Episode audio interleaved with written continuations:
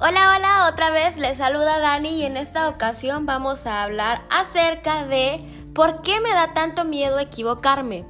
Miren, yo crecí en un hogar donde siempre que alguien cometía un error eh, era lo peor del mundo. Si alguien se equivocaba en una compra o en algo que lo mandaran a la tienda por azúcar y uno llevaba sal, en casa siempre lo castigaban y aquel miedo de tener que hacer algo y que se te olvidara algo de lo que te habían puesto a hacer o de lo que te habían mandado a hacer era como bastante complicado porque siempre existía como el temor de que te iban a castigar por eso. Y cuando uno crece a medida los años van avanzando, uno se va dando cuenta que tiene temor a muchas cosas, que tenemos miedo a equivocarnos, de carrera, de trabajo, de pareja, de amistades.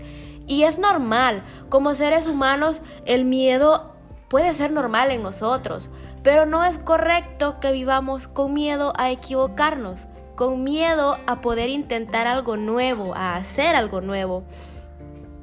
Un día yo estaba pensando, cuando decidí estudiar comunicaciones, que yo no era buena para hablar, yo era muy tímida, porque en realidad yo era tímida. Entonces yo era poca para hablar y la gente siempre me decía, pero tú no hablas, pero sos bien tímida, sos bien callada. Y también le agregaban que de comunicaciones no se come y tantas cosas más. Y a mí me daba tanto miedo el hecho de tener que escoger esta carrera. O sea, me daba tanto miedo el fracaso.